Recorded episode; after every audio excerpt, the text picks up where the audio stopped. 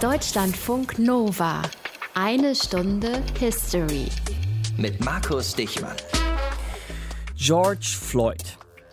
Ein Name und ihr wisst sofort, was gemeint ist. Der Rassismus, der Konflikt zwischen Schwarz und Weiß, die Polizeigewalt, die Stadtkämpfe und natürlich George Floyd selbst, der wie viele andere schwarze Amerikaner von denen umgebracht wurde, die ihn eigentlich beschützen sollten. Die USA sind kein geeintes Land, das ist völlig klar. Sie sind gespalten, lautet dann immer der schon tausendmal gehörte Befund von Analysten und Reportern. Aber das sind sie eben auch schon sehr lange. Vor 155 Jahren wurde über diese Spaltung sogar einer der verlustreichsten Kriege der Geschichte geführt. Und auch damals ging es schon um Schwarz und Weiß, wenn auch nicht nur. Und vieles war in diesem Krieg auch sehr, sehr grau. Hier in eine Stunde History geht es heute um den amerikanischen Bürgerkrieg. Aus den prallgefüllten Schatzkammern der Menschheitsgeschichte.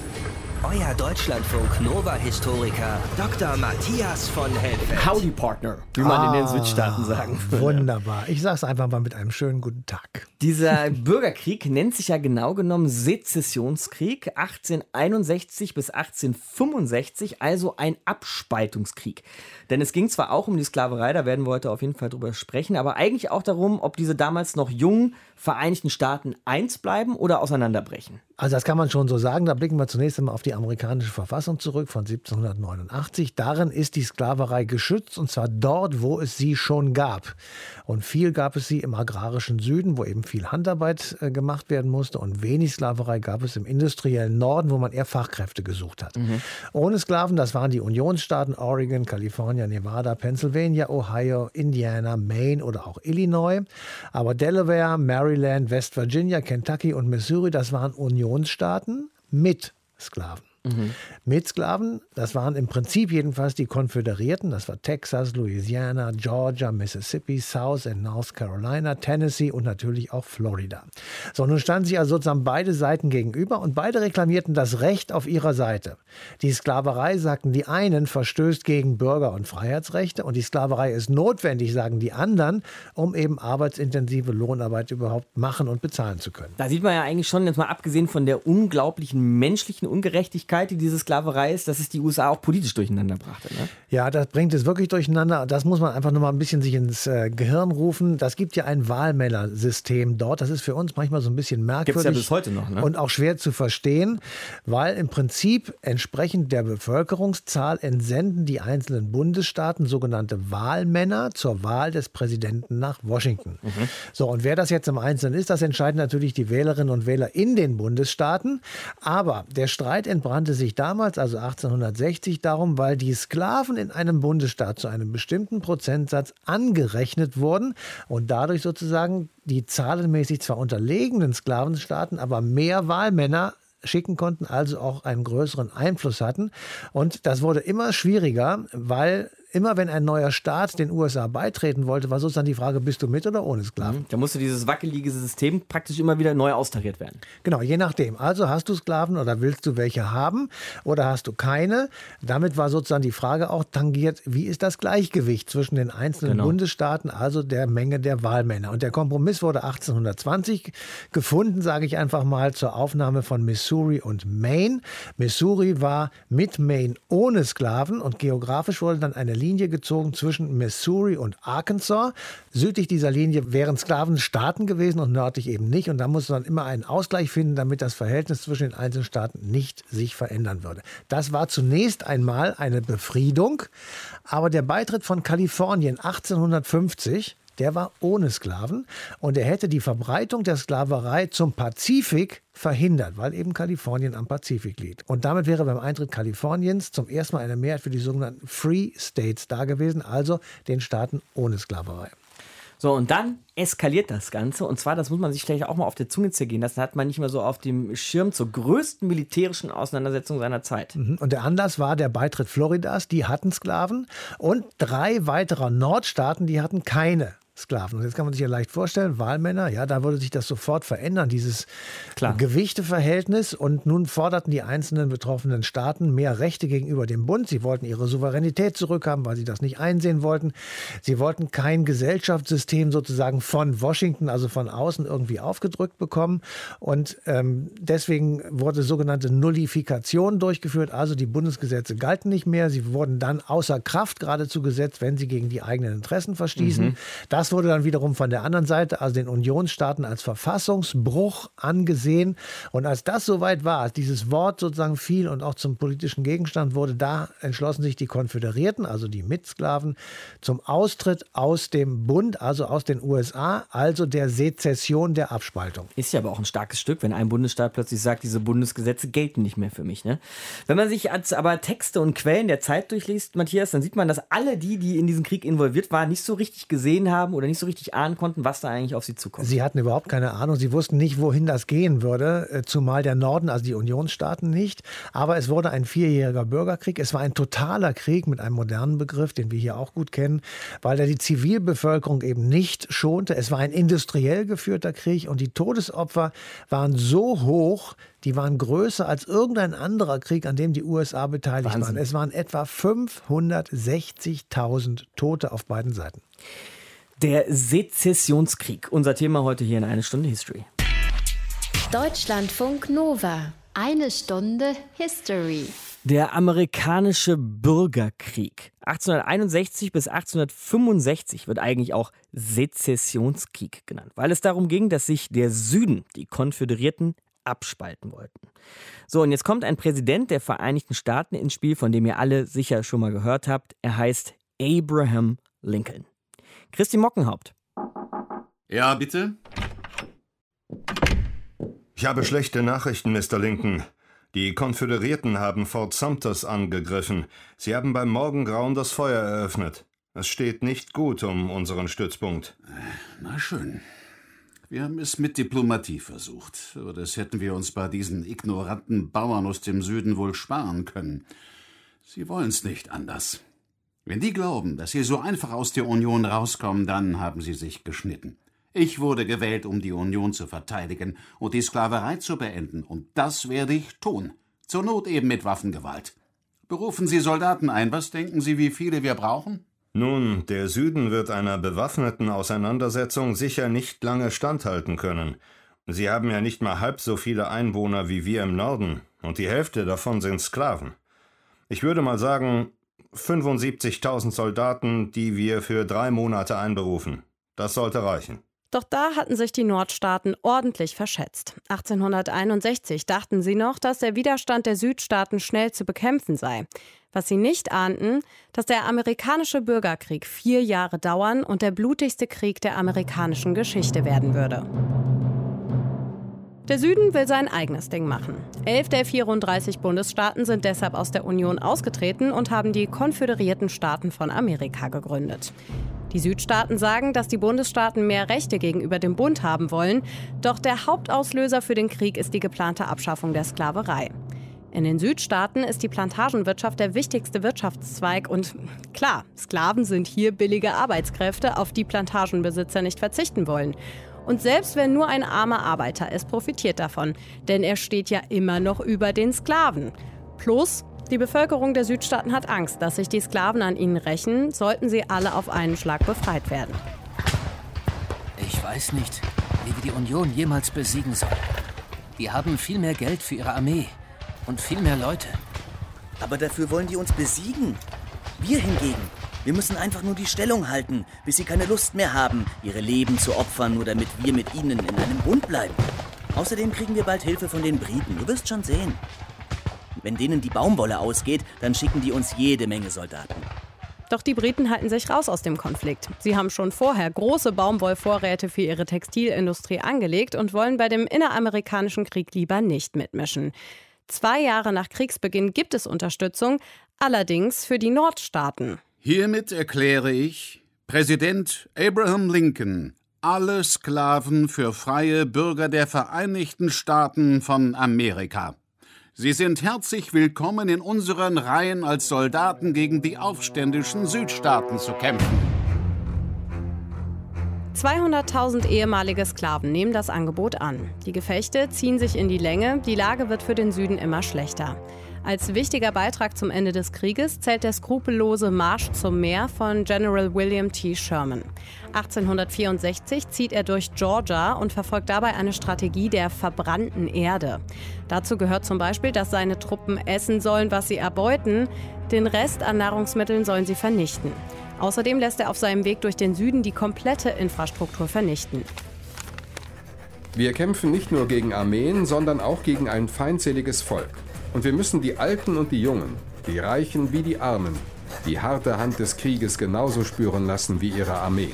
Das schreibt Sherman nach seinem Marsch am 24. Dezember 1863 in einem Brief an den Oberbefehlshaber des US-Heeres Henry Wager Halleck. Kurz danach gehen den Südstaaten das Geld und die Soldaten aus. 9. April 1864. Nachdem wir auch in Richmond von der Union geschlagen wurden, sind wir mit der Nord Virginia Armee losgezogen, um uns mit der Tennessee Armee zu vereinigen. Auf dem Weg dorthin wurden wir in Appomattox Courthouse in Virginia vom feindlichen Heer umstellt. Wir versuchten standzuhalten, aber es war zwecklos. Ich habe mich deshalb dazu entschieden, die Kapitulation zu unterzeichnen. Die gegnerischen Truppen nahmen uns unsere Waffen ab und schickten uns nach Hause. Gezeichnet Robert E. Lee. General der Nord-Virginia-Armee der Konföderierten Staaten von Amerika. Diese Kapitulation gilt weitestgehend als der Schlusspunkt des amerikanischen Bürgerkrieges. Einzelne Kriegshandlungen gibt es aber noch zweieinhalb weitere Monate, bis am 23. Juni auch die letzten Truppen der Südstaaten aufgeben. Christi Mockenhaupt für eine Stunde History über den amerikanischen Sezessionskrieg. Alles Essen, was einem in die Finger kommt, entweder selber zu sich nehmen oder horten und alle Infrastruktur drumherum zerstören. Hauptsache, es bleibt dem Feind nichts übrig. Der Marsch zur See der Nordstaatenarmeen im amerikanischen Bürgerkrieg sicher eines seiner grausamsten Kapitel. Davon habt ihr eben schon kurz was gehört hier in einer Stunde History. Und wenn ein Krieg derart brutal ausgefochten wird, dann müssen wir uns auch mal fragen, wie er denn dann eigentlich beendet werden kann, wie jemals Frieden geschlossen werden kann.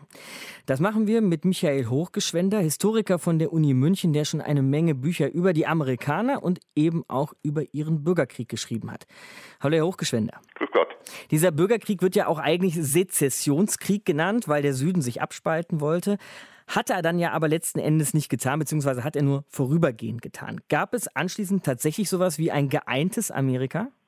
Ja, das war ganz schwierig, weil die Frage tatsächlich blieb, hatte sich der Süden wirklich abgespalten oder war der Süden in einer Art Bürgerkrieg mit dem Norden befangen? Und das würde am Ende zu ganz anderen Konsequenzen führen als eine reale Abspaltung. Das heißt, nach dem Ende der Kampfhandlungen begann erst die eigentliche Frage, wie hatte eigentlich die rechtliche Situation ausgesehen und wohin würde das in der Zukunft führen müssen? Mhm. Und in welchem Klima begannen diese Gespräche? Also wie waren Nord und Süd da aufeinander zu sprechen? Äh, schlecht. Das Aha. ist einmal das allererste, was man sagen kann. Im Norden herrschte eine große Verärgerung, eine nachvollziehbare Verärgerung über den Akt der Sezession selber. Es herrschte moralische Empörung über die Sklaverei und moralische Empörung über die Opfer des Krieges, immerhin 680.000 Menschen auf beiden Seiten. Im Süden herrschte Zorn und Verbitterung über die Niederlage. Man hatte fest damit gerechnet, die Unabhängigkeit sich erkämpfen zu können und war damit gescheitert und gleichzeitig war man mit der gesamten Lebensart gescheitert, die man bis dahin gepflegt hatte. Aber politisch blieb es dann ja tatsächlich auch bei einem Staat und eben nicht bei zwei. Wie konnte man sich darauf einigen? Ja, letztlich blieb dem Süden gar nichts anderes mehr übrig. Ganz im Gegenteil, viele Südstaatler waren im Endeffekt froh, dass es zur Wiedervereinigung kam, denn mhm. sie fürchteten als nächstes einen großen Aufstand der befreiten Schwarzen und hofften, dass ihnen das zumindest erspart bleiben würde. Wo Sie die befreiten Schwarzen schon ansprechen, die Abschaffung der Sklaverei dann ja eben auch im Süden, wo die Sklaven eine tragende Säule des landwirtschaftlichen Systems waren. Wie ging man damit um? Ja, man versuchte erst einmal, die Schwarzen im Prinzip in der Situation zu belassen, in der sie waren, in den sogenannten Black Codes. Das heißt, man verbot ihnen das Umherziehen, man verbot ihnen neue Arbeitsplätze zu suchen, aber das war auf Dauer nicht zu leisten. Danach ging man zum sogenannten Sharecropping-System über, das letztlich nichts anderes war, als die Sklaverei in ein kapitalistisches Umfeld zu transformieren. Mhm. Das heißt, den ehemaligen Sklaven wurde sehr wenig bezahlt und sie wurden gleichzeitig immer mehr ökonomisch an die Großgrundbesitzer gebunden Das heißt, im Süden änderte sich bis weit in die 1950er Jahre sehr, sehr wenig. Ich war auch mal in den US-Südstaaten, ähm, Herr Hochgeschwender, war da auf so Baumwollfarmen unterwegs. Da habe ich immer wieder gehört, die Sklaverei zog eigentlich erst nach dem Ende der Sklaverei so richtig an. Kann man das so sagen? Also was anzog, war der Hass auf die Schwarzen. Während der Sklaverei beutete man die Schwarzen aus, aber man hasste sie nicht. Oft hatten Südstaatler mehr Verständnis für Schwarze als etwa Nordstaatler, die Abolitionisten waren und für deren Freiheit kämpften. Aber nach dem Krieg, beziehungsweise schon während des Krieges, als viele Schwarze zu den Unionsarmeen überliefen, begannen aus Verachtung, Hass und Angst zu werden. Und äh, das wirkte sich dann sehr gewalttätig aus. Man muss sich den Süden der Nachkriegszeit als eine unglaublich gewalttätige Gesellschaft vorstellen, wo zum Teil Hunderte von Menschen in äh, Lynchaktionen umgebracht worden sind. Trotz allem kann man ja auf jeden Fall sagen, dass die USA 2020 ein Land sind ohne Sklaverei und vor allem eins, das aus Washington regiert wird, wenn auch mit sehr starken Bundesstaaten, die da auch eine Menge zu sagen haben. Sind diese beiden Pfeiler, ist das ein Langzeitergebnis dieses Bürgerkriegs? Ja, sagen wir, die Austarierung dieser Pfeiler ist ein Langzeitergebnis des Bürgerkrieges, denn der Bürgerkrieg entsteht ja neben der Sklaverei vor allen Dingen über die Frage, sind die USA ein Bundesstaat oder ein Staatenbund? Mhm. Und das war 1865 mit Waffengewalt geklärt worden. Sie sind ein Bundesstaat. Der Hass von Weiß auf Schwarz ist aber in vielen Teilen der USA auch immer noch da. Auch das Gefälle zwischen Nord und Süd. Spüren wir da diesen Bürgerkrieg immer noch? Ja, der Bürgerkrieg hat Nachwirkungen und zwar sehr langfristige Nachwirkungen. Im Süden hat man sich über Jahrzehnte in eine Art Schmollecke zurückgezogen, fühlte sich durchaus zurecht als ausgebeutete Kolonie des Nordens. Äh, da gibt es doch auch diesen Begriff des The Lost Cause, ne? also die verlorene ja, Sache sozusagen. Genau, das ist äh, sozusagen die Idee. Wir haben für eine gerechte, für eine noble Sache gekämpft und wir sind erdrückt worden von einer gewaltigen Übermacht, unter anderem von den Nordstaaten herangezogener irischer Arbeitsloser. und nur mit dieser Masse konnten wir, die großen Kavaliere, überwunden werden. Das ist eine Vorstellung, die man hatte. Die andere Vorstellung ist, der Norden versuche oder habe versucht, eine Art Mischrasse aus Weißen und Schwarzen zu züchten, um den Süden damit endgültig zu demütigen. Also es hat sehr viele Vorstellungen gegeben, dass der Süden nunmehr zur ökonomisch ausgebeuteten Kolonie des Nordens geworden wäre. Faktisch waren tatsächlich immer ein Drittel der Südstaatler, egal ob schwarz oder weiß, unterhalb der Armutsgrenze bis weit in die 1950er Jahre hinein. Das heißt, es gab Verbitterung und diese Verbitterung wirkt über den Rassismus bis heute nach. Der Rassismus war eine Begleiterscheinung der Sklaverei und wurde mit dem Ende der Sklaverei und dem sich auflösenden Klassenlinien zwischen Sklaven und armen Weißen wurde die Rassenlinie zwischen Weiß und Schwarz immer intensiver. Das heißt, arme Weiße hatten immer jemanden, auf den sie herabblicken konnten, nämlich die Schwarzen. Und das ist ein nachhaltig wirksames Erbe des Bürgerkrieges. Sagt Michael Hochschwender von der Universität München hier bei uns in eine Stunde History. Ich danke Ihnen für das Gespräch. Bitte sehr in Washington, D.C., der Hauptstadt der Vereinigten Staaten von Amerika. Da sitzt ein fast sechs Meter hoher Typ aus Marmor in einem fetten Sessel, der ebenfalls aus Marmor ist, und hat das Treiben der Hauptstadt genau im Blick. Die Statue samt Prachtbau mit dorischen Säulen drumherum, Riesending. Das ist das Lincoln Memorial. Also Abraham Lincoln, eine Stunde History, hat die USA, Matthias, bis heute geprägt und er gilt als Begründer des modernen Amerikas. Wo kam dieser Typ her? Ja, das ist wirklich erstaunlich. Er, er gilt als Begründer des modernen Amerika und ist geboren worden in einer kleinen Blockhütte in Kentucky im hm. Februar 1809. Und er hatte nichts, was eigentlich große Präsidenten auszeichnet. Er hatte keine gute Schulbildung. Er musste sich als Flößer, also als Hilfsarbeiter, sage ich mal, auf dem Mississippi durchschlagen. Und er ist eben vieles von dem nicht, was die anderen Präsidenten sein wollten oder sein würden. Er war nicht reich, er musste ein Selbststudium machen, er war nicht in Harvard oder mhm. ähnlichen Einrichtungen. Aber er steht eben für diesen amerikanischen Traum, der ja angeblich vom Tellerwäscher zum Millionär führt. Und es gibt eben wenige Präsidenten, denen so riesige Marmorstatuen gebaut werden. Abraham Lincoln aber schon. Was macht denn seinen Ruhm aus bis heute? Naja, er hat eine grundlegende Entscheidung herbeigeführt, nämlich die Sklaverei war nach dem Krieg auf dem Papier zumindest abgeschafft. Und das hat er gemacht, obwohl das eigentlich nicht sein sein vordringliches Ziel war. Er nämlich hatte die Idee, die Union der Vereinigten Staaten zu retten. Er wollte die Zwietracht beenden, die zwischen Nord- und Südstaaten herrschten. Und 200 Jahre nach seiner Geburt, knapp 145 Jahre nach Abschaffung der Sklaverei 1865, gibt es tatsächlich dann den ersten farbigen Präsidenten, nämlich Barack Obama. An den wir uns heute, glaube ich, ganz gerne erinnern. Matthias, äh, der Lincoln hatte so einen Weggefährten, den finden wir auch noch ganz interessant, den schauen wir uns jetzt nochmal an, äh, der auch während des Sezessionskriegs tatsächlich auf Seite der Nordstaaten, der Unionsstaaten gekämpft hat. Ein Deutscher, der hieß Karl Schurz und wurde später sogar Innenminister der USA. Was war das jetzt für ein Typ, dieser Karl Schurz? Also der muss total berühmt gewesen sein, weil er mhm. nämlich in Deutschland eine Briefmarke bekommen hat. Also geboren Ach, wurde was? er in Briefmarken Liebla. benutze ich nicht mehr so oft. Es gibt so Mails und so. In naja. Liebla ist er geboren, hier in der Nähe von Köln, und zwar Anfang 1829. Während der Deutschen Revolution 1848, 49 stand er auf der Seite der radikalen Demokraten. Er war einer der letzten Kämpfer für die Revolution, die im Juli 1849 in der Festung Rastatt von Bundestruppen Truppen geschlagen wurden. Er konnte erst fliehen nach Frankreich, dann in die Schweiz, dann nach Großbritannien. 1852 wanderte er dann als verfolgter Demokrat in die Vereinigten Staaten aus und wurde dort ein 48er. Also ein gab, 48er? Es gab sehr mhm. viele Deutsche, die eben aus diesem Grund dahin gegangen sind. Das war nämlich die Bezeichnung für die Einwanderer aus Deutschland, die nach der gescheiterten Revolution eben fliehen Aha, mussten. Okay. Und Karl Schurz, der war ein Gegner der Sklaverei. Deswegen ist er in die Republikanische Partei eingetreten, die die Sklaverei auch ablehnten. Lincoln schickte ihn zunächst einmal als Botschafter nach Spanien und im Sezessionskrieg wurde er dann Brigadegeneral auf Seiten der Unionsarmee und nach Lincolns Tod wurde er tatsächlich Innenminister. Karl Schurz kämpfte mit im Sezessionskrieg. Deutschlandfunk Nova. Eine Stunde History. Government of the people, by the people, for the people. Die Regierung des Volkes, durch das Volk, für das Volk. Berühmtes Zitat von Abraham Lincoln, der, das müsste euch heute schon klar geworden sein, so keine ganz unwichtige Gestalt war in der Geschichte der Vereinigten Staaten von Amerika. Nein, die Abraham Lincoln Biografie, die Ronald Gerste geschrieben hat, sie trägt sogar den Untertitel Begründer des modernen Amerika. Tag, Herr Gerste. Ja, guten Tag, Michmann. Im Bürgerkrieg selber, Herr Gerste, da war Lincoln irgendwie alles zugleich. Kommandant, Einpeitscher, Moralinstanz, Politiker, Präsident. Was hat dieser Mann aus Ihrer Sicht geleistet? Also Lincoln gilt ja nicht zu Unrecht als der wahrscheinlich größte amerikanische Präsident.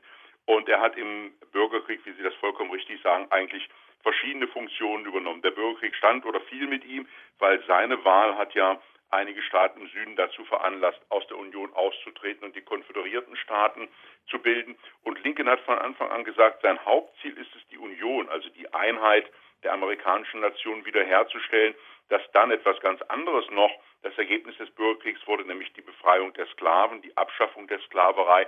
Das war das zunächst nicht unbedingt geplante, aber dann letztlich historische Verdienst von Lincoln als dem 16. amerikanischen Präsidenten. Aber gerade dieses von Ihnen eben genannte berühmte Zitat, Government of the People, mhm. by the People, das kann man gerade heute nicht hoch genug einschätzen, denn eine der ganz großen Leistungen von kaum einem anderen Land wiederholt war es mitten im Bürgerkrieg 1864 zum vorgegebenen Termin die Präsidentschaftswahlen abzuhalten. Und das ist etwas, was heute in den USA aus den derzeit bekannten Gründen ja vielleicht sogar ein bisschen auf der Kippe steht, hm. zumindest andiskutiert wird. Nein, Lincoln war so ein Verfechter der Demokratie, dass er auf keinen Fall die Wahl hätte verschieben lassen wollen. War sich auch bewusst, dass er mitten im Krieg hätte verlieren können, was er dann zum Glück für die USA nicht tat. Und er hat also die amerikanische Demokratie durch diesen schweren Opfergang geführt und dazu gebracht, dass die USA trotz dieses Blutzolls des Bürgerkrieges nicht geschwächt, sondern geradezu gestärkt waren und auf dem Weg waren im Laufe der zweiten Hälfte des 19. Jahrhunderts dann eine Industriemacht, eine Weltmacht zu sein, die den ganzen nordamerikanischen Kontinent beherrscht. Lincoln hatte also offensichtlich eine Vision eines unter gleichen Prinzipien geeinten Amerikas. Er sollte es aber ja nie erleben, Herr Gerste, weil Lincoln einige Wochen vor Kriegsende durch einen Attentäter erschossen wird. Hat dieser Tod auch etwas mit dem Ende des Kriegs zu tun? Ja, also Lincoln war ja sozusagen das letzte Opfer des Bürgerkrieges. Er hat auch in seinen letzten Lebenswochen so ein bisschen Fatalismus an den Tag gelebt. Er hat beispielsweise berichtet von seinen Träumen, die, die von Tod und, und Sterben handeln. Und sein letzter Gang war sozusagen auch ein bisschen das Martyrium. Der Bürgerkrieg hat bei vielen natürlich Bitterkeit hinterlassen, bei vielen im Süden, die jetzt verloren haben, und bei keinem so ausgeprägt wie bei John Wilkes Booth, ein übrigens berühmter Schauspieler, also ein, ein bekannter Mann im Lande, der dann an das jedem Abend des, ne? 14, Ja. Genau, des 14. April 1865 im Ford Theater in Washington, wo er sich gut auskannte, wo er auf der Bühne stand, wiederholt das Attentat verübt hat. Und als er nach dem Attentat von der Loge Lincolns auf die Bühne gesprungen ist, haben einige Zuschauer ihn erkannt und dachten, das gehört zum Stück. Und erst allmählich hat sich Wahnsinn. unter entsetzten Ausrufen das rumgesprochen, dass er gerade das Attentat verübt hat.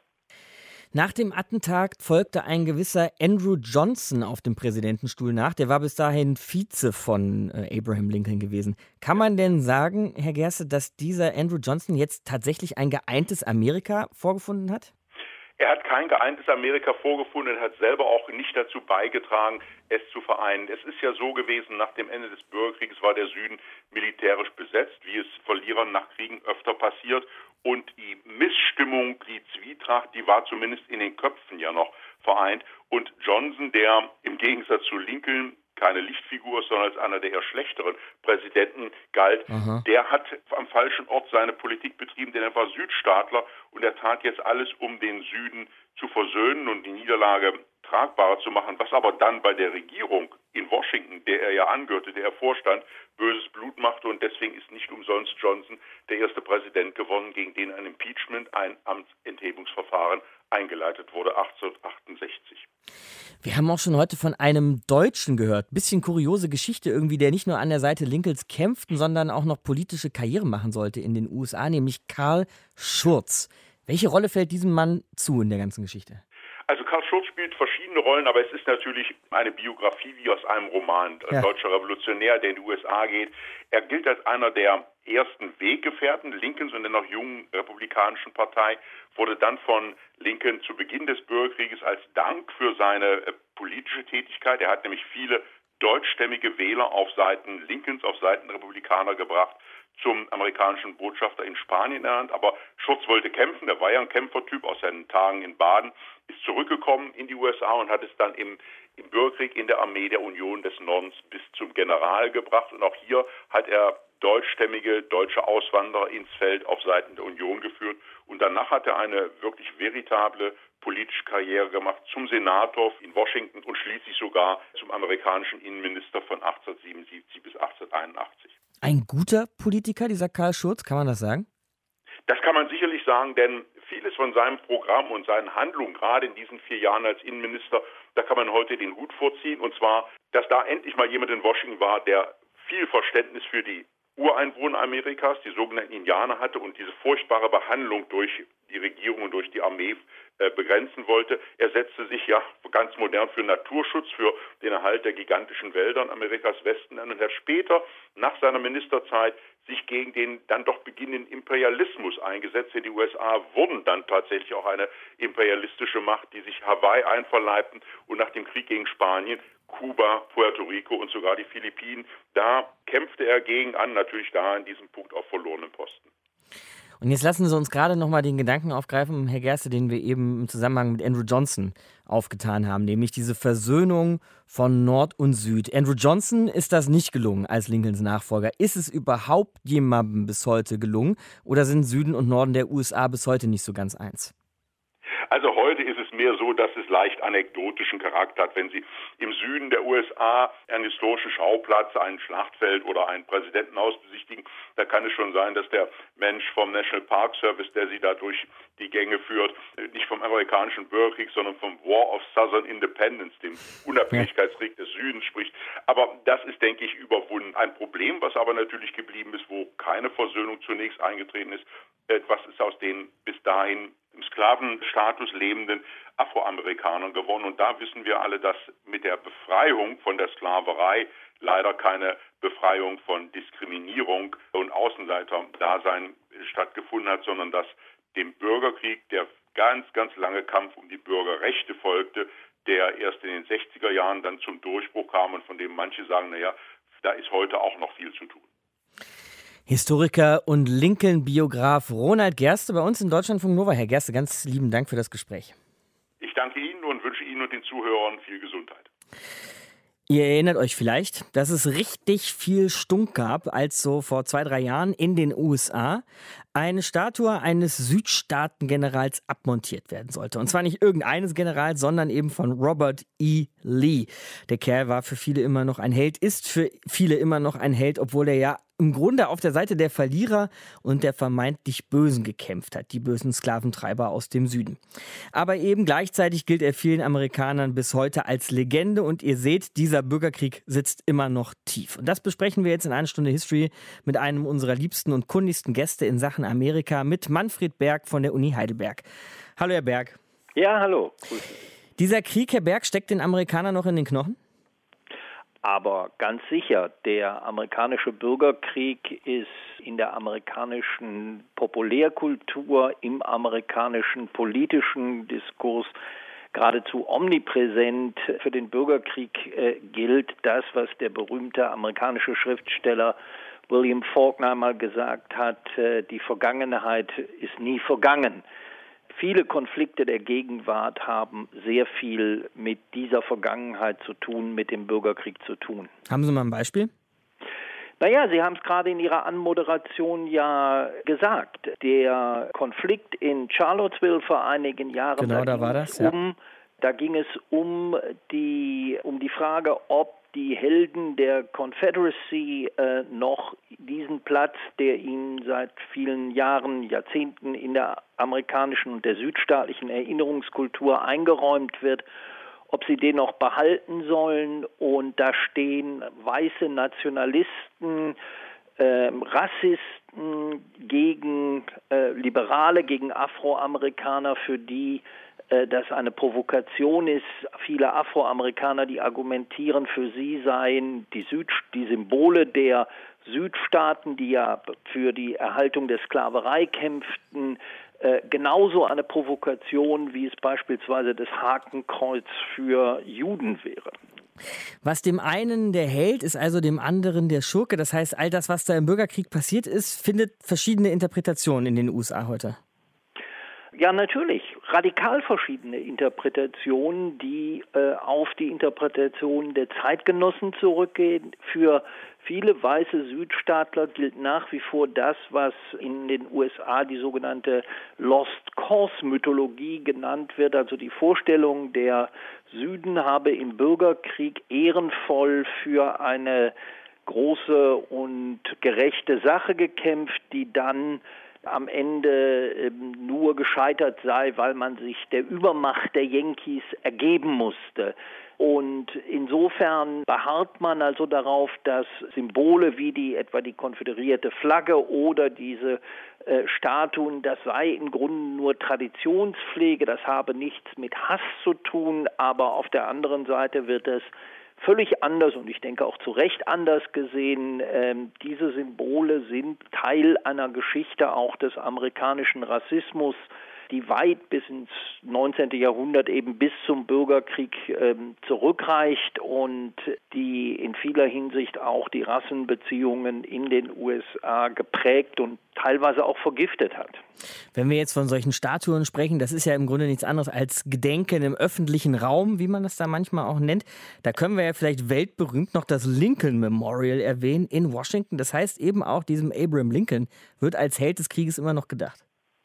Wir können das ja nicht einfach so sehen, jedenfalls so sehen es die meisten Amerikaner nicht, als seien das zwei beliebige, gleichrangige Interpretationen. Mhm. Abraham Lincoln gilt in den USA als der Präsident, der durch seine Entschlossenheit die Nation gerettet hat. Wir müssen uns ja immer klar machen, der Bürgerkrieg war, abgesehen davon, dass er die größte militärische Konfrontation zwischen den napoleonischen Kriegen und dem Ersten Weltkrieg war weltweit, der Bürgerkrieg hat über 700.000 Amerikaner das Leben gekostet. Er hat das Land an den Rand des Zerfalls gebracht. Und man kann sich ja mal vorstellen, was äh, gewesen wäre, wenn die USA 1800 in den 1860er Jahren tatsächlich zerfallen wären. Also insofern gilt Abraham Lincoln als der Präsident, der die Einheit der Nation gewahrt hat gegen, so sah es zumindest der Norden, gegen die Rebellen. Der Süden hatte und hat eine radikal andere,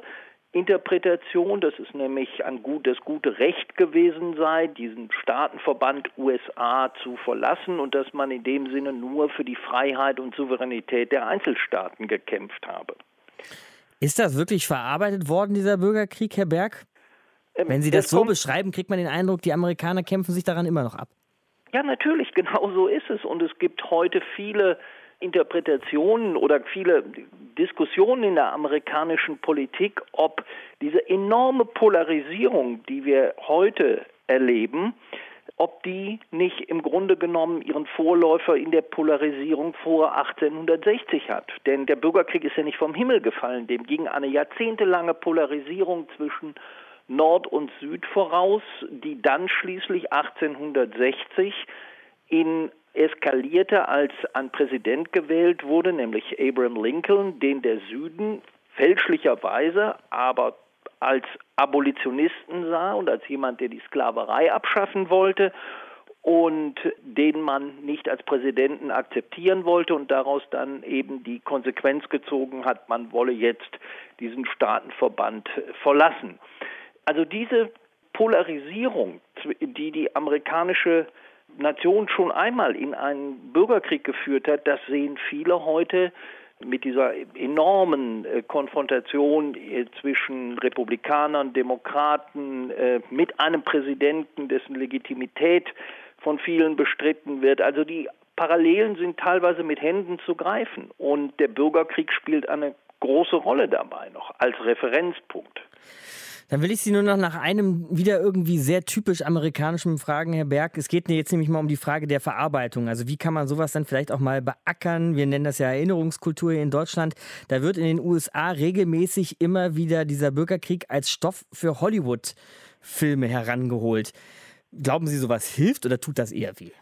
Ja, diese Filme sind ja selber ein Spiegel der Erinnerungskultur und der sich verändernden Erinnerungskultur. Über viele Jahrzehnte, eigentlich bis ins späte 20. Jahrhundert hinein, hat der von mir erwähnte Lost Cause Mythos ja äh, viele dieser Filme auch äh, inspiriert. Denken Sie vor allem an äh, den berühmten Film aus dem Jahr 1939 vom Winde verweht. Ähm, mhm.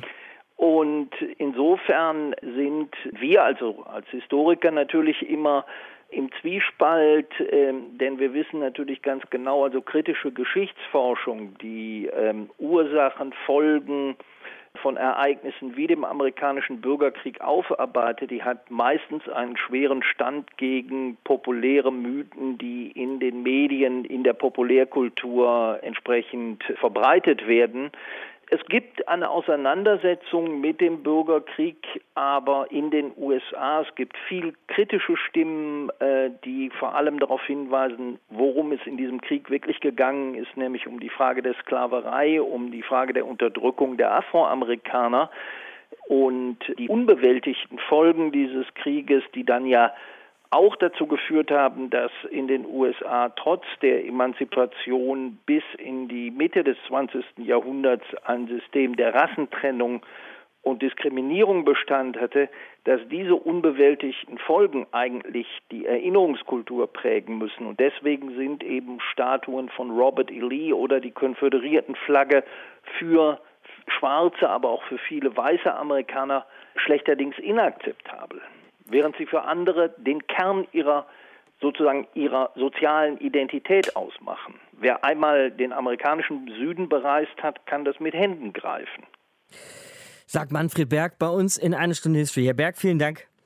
Ja, bitte.